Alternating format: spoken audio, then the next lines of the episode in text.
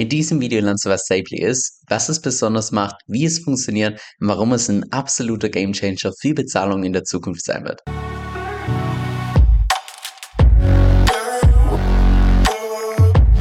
Hey, mein Name ist Kevin und auf meinem Kanal geht es primär um DeFi, Decentralized Finance. Genau gesagt verschiedene DeFi-Protokolle und DeFi-Strategien, weil ich persönlich felsenfest davon überzeugt bin, dass man damit in der Zukunft das meiste Geld verdienen kann.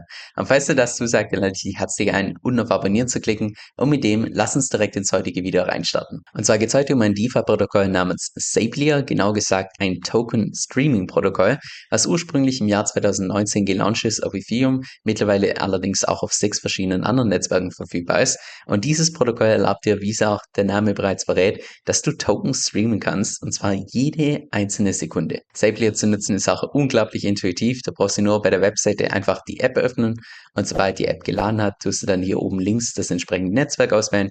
Ich bleibe jetzt hier mal beispielhaft auf dem Ethereum-Netzwerk. Du könntest das Ganze allerdings auch über die Layer 2 Solutions machen, über Arbitrum, über beispielsweise Optimism, wo dann die ganzen Gas-Fees tendenziell noch deutlich günstiger sind. Aber ich bleibe jetzt mal hier als Beispiel nur auf Ethereum. Dann tust du dich connecten mit deiner Metamask. Wie du sehen kannst, bin ich hier bereits connected. Und dann kannst du direkt einen Stream erstellen. Und mit Stream erstellen meine ich in dem konkreten Fall, dass du gewisse Tokens an eine andere Person streamen kannst. Also so, dass sie nicht sofort bei der anderen Person sind, sondern über einen gewissen Zeitraum. Das heißt, du kannst hier oben rechts zunächst mal den Token auswählen. Sagen wir jetzt mal nur als Beispiel, du möchtest den Token streamen USDC, den Stablecoin.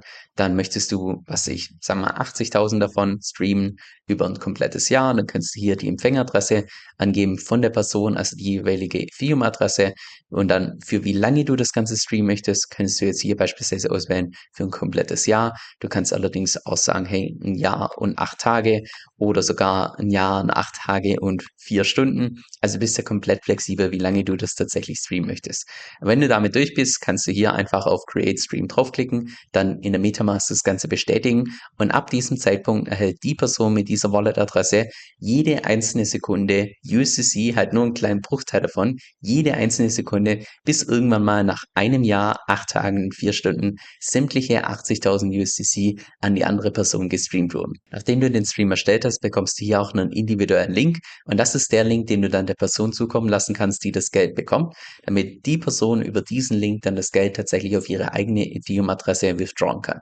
Und wichtig, nur die Person mit der richtigen Ethereum-Adresse kann natürlich auf das Geld zugreifen. Das heißt, du kannst nicht mit einem fremden Link jetzt plötzlich irgendwie von, einem, von einer anderen Person entsprechendes Geld stehen. Und so sieht es dann aus, wenn du selbst Geld zugestreamt bekommen hast. Und zwar siehst du hier zum einen diesen, ich sag mal, blauen Ring, der gibt im Prinzip an, wie viel Geld du in Summe schon zugestreamt bekommen hast. Und der orangene Ring, der gibt an, wie viel Geld von dem, was du zugestreamt bekommen hast, du tatsächlich schon ausgezahlt hast auf deine eigene Ethereum-Adresse. Und wie du hier auch sehen kannst, diese Anzahl der DAI, die ändert sich wirklich jede einzelne Sekunde, weil du jede einzelne Sekunde so einen Bruchteil von einem DAI entsprechend zugeschickt bekommst. Was sich relativ cool ist, wenn du einfach auf deine eigene App drauf schaust und siehst, dass du jede einzelne Sekunde einfach gerade Geld verdienst. Jetzt gerade was die Anwendungsgebiete von Safely angeht, da dachte ich persönlich ganz zu Beginn zunächst mal nur an die Bezahlung von irgendwelchen Mitarbeitern. Aber als ich dann ein bisschen tiefer drüber nachgedacht habe, dachte ich mir, naja, ich würde mal sagen, für jedes Abo, das du hast, also das beispielsweise monatlich abgebucht wird oder jedes halbe Jahr oder jedes Jahr, da wäre so viel angenehmer, wenn das einfach so Stück für Stück jede einzelne Sekunde von deinem Konto runtergeht, anstatt auf Einschlag eine etwas größere Summe. Genauso auch wie beispielsweise bei Miete, bei einer Autoversicherung, bei Handyvertrag und so weiter. Es wäre viel cooler, wenn man die ganzen Bezahlungen einfach streamen könnte, anstatt auf Einschlag immer diese Bezahlung zu machen. So, dann stellt sich natürlich jetzt natürlich die Frage, was genau kostet der Spaß? Und da ist die Antwort relativ simpel.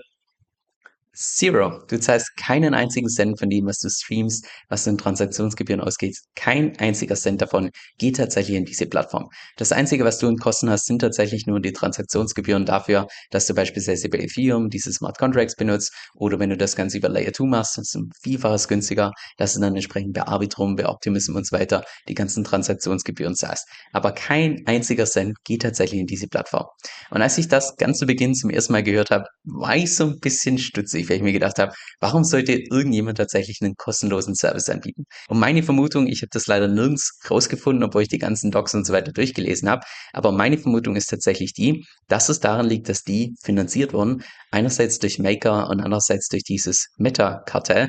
Das heißt, die haben einen sogenannten Grant bekommen, die haben Geld bekommen, um, das, um dieses Protokoll tatsächlich aufzubauen. Und daher glaube ich, dass die ganzen Entwickler sich einfach dadurch finanzieren können oder konnten und auch mittlerweile können, dass sie einfach dieses Protokoll weiterhin an Leben halten können. Und für die Tatsache, dass sich dieses Service eigentlich zu gut anhört, um wahr zu sein, wird es derzeit relativ wenig benutzt. Weil wenn wir hier mal bei DeFi Lama tatsächlich das Total Value Locked uns anschauen, sehen wir, dass irgendwann mal noch im November 2021 die teilweise 1,5 Milliarden an Total Value Locked hatten.